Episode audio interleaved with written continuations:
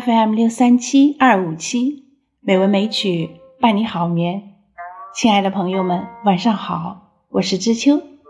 今天是二零二二年十一月二十日，欢迎您收听美文美曲第两千八百八十二期节目。今天我们来欣赏一首唐诗《采桑女》。《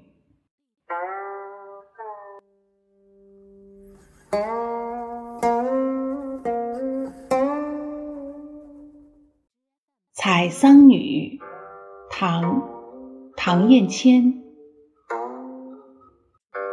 春风吹残细如蚁，桑芽采努轻鸦嘴。清晨采桑谁家女？手挽长条泪如雨。去岁初眠当此时。今水村寒夜放迟，愁听门外催李绪，官家二月收新丝。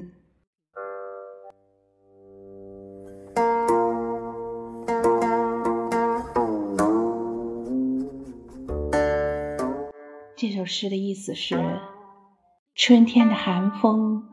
吹打着细如蚂蚁的蚕子，桑树吐出的嫩芽才刚如青鸦的嘴大。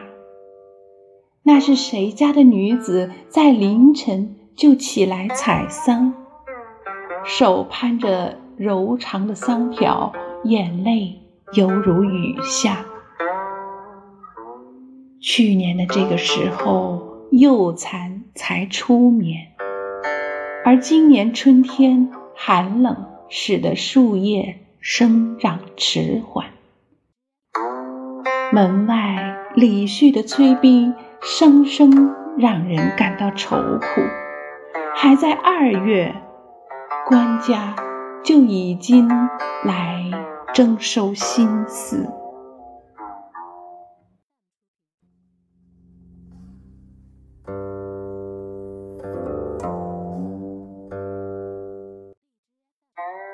这首诗通过描写一位勤劳善良的采桑女子在苛捐杂税的压榨下所遭到的痛苦，深刻揭露了唐末苛政猛于虎的社会现实。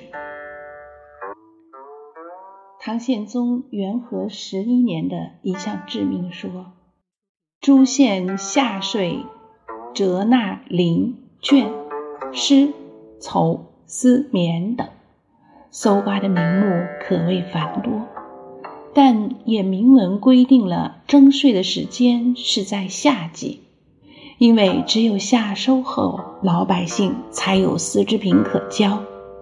可是到了唐末，朝廷财政入不敷出，统治者就加紧掠夺，把征收夏税的时间提前了。官家早在二月就征收新丝，这是多么的蛮横无理！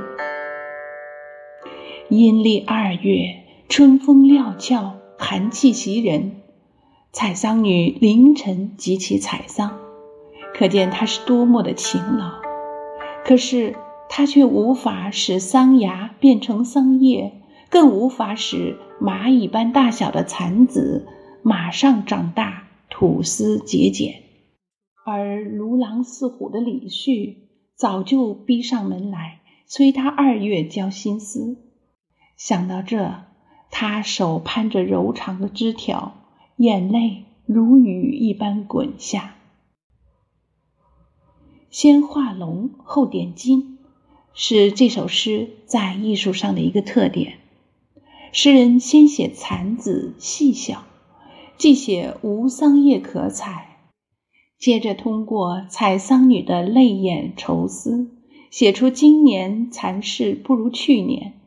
这些描写含义丰富，暗示性很强，使人很自然地联想到蚕系可能会因春寒而冻死，无桑叶，蚕子可能会饿死。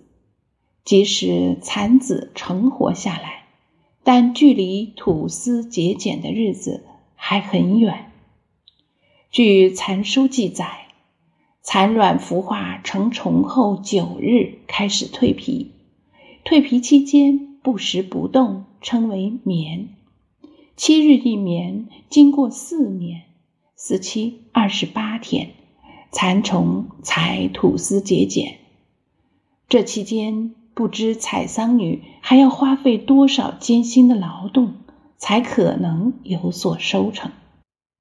可是，就在这残戏如蚁、初眠尚未进行的早春二月，丝茧收成难补的时候，李旭就上门催逼。愁听门外催李旭，官家二月收新丝。这一点睛之笔，利重千钧，点出了采桑女泪如雨下的原因，突出了主题。全诗至此戛然而止，余意无穷，耐人回味和想象。这首诗的另一个特点是人物的动作描写和心理刻画相结合，手腕长条，泪如雨，写出了采桑女辛勤劳动而又悲切愁苦的形态，令人印象深刻。好了，今晚的节目就是这样了，感谢朋友们的收听，知秋在北京，祝你晚安。好梦。